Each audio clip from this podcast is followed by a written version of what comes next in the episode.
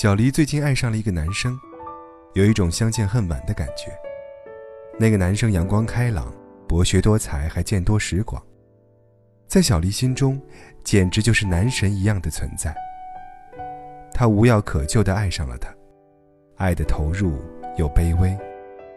可是，爱情这东西，就是这样不可预料。不是你付出的越多，就一定会有想要的回报。说散就散的剧情上演的太早，让小黎长时间无法自拔，痛苦不堪。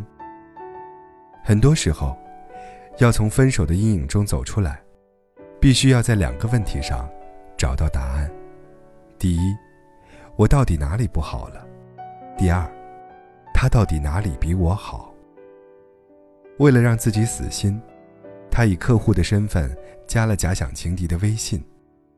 为什么说是假想敌呢？因为小黎完全是凭自己的直觉这么认定的。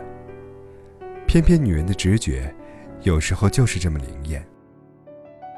当小黎花了两个小时，把那个女人的朋友圈翻了个底朝天的时候，他终于恍然大悟。他清楚地看到了自己和对方身上的差距，不是自己哪里不够好，而是对方简直就是完美。他不得不感叹，如此高度，是自己终其一生，估计也难以达到的。对方大概就是那种高学历、高薪酬、专业事业两不误的人。最主要的是，小黎在他身上，看到了自己身上完全没有的拼劲和斗志。他就像是一团熊熊燃烧的火焰，那么炽热，那么光亮。没有人会忽略他的存在。小黎发现，就连自己，也开始崇拜他了。是啊，小黎也是一个骄傲的人，还从来没有一个女人让他真正的崇拜。可是今天，他由衷的佩服。那是一种抛开所有世俗和个人得失的欣赏。这样一个女人，自己如何与之相媲美呢？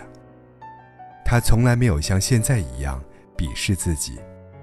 觉得自己不应该，也不配把她视为自己的情敌，因为她这样的一个女人，根本不需要争，也不屑去争什么。她就是盛开的花朵，芳香扑鼻，蝴蝶自然会被她吸引。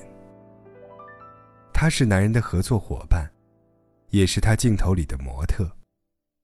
小黎在男人的镜头下看到了爱。看到了相互欣赏，看到了相濡以沫，看到了不舍不弃。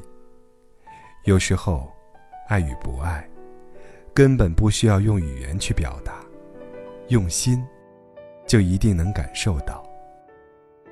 相见恨晚也好，自愧不如也罢。小黎清楚的知道，自己在这场爱情的赛跑中，对手一开始就站在了终点。即使自己拼尽了全力，最终也只能微笑祝福。他站起来，对着窗外自言自语道：“输了吗？不，是你根本没有参赛资格。所有耿耿于怀的，都是来助你成长的。我要活成他的样子吗？不，我不是他。”怎么可能变成他呢？我只是在他身上找到了丢失的自己罢了。多年后，我一定会感谢今天幡然醒悟的自己。但愿那时候，我也可以站在终点，微笑着说：“这里没有比赛。”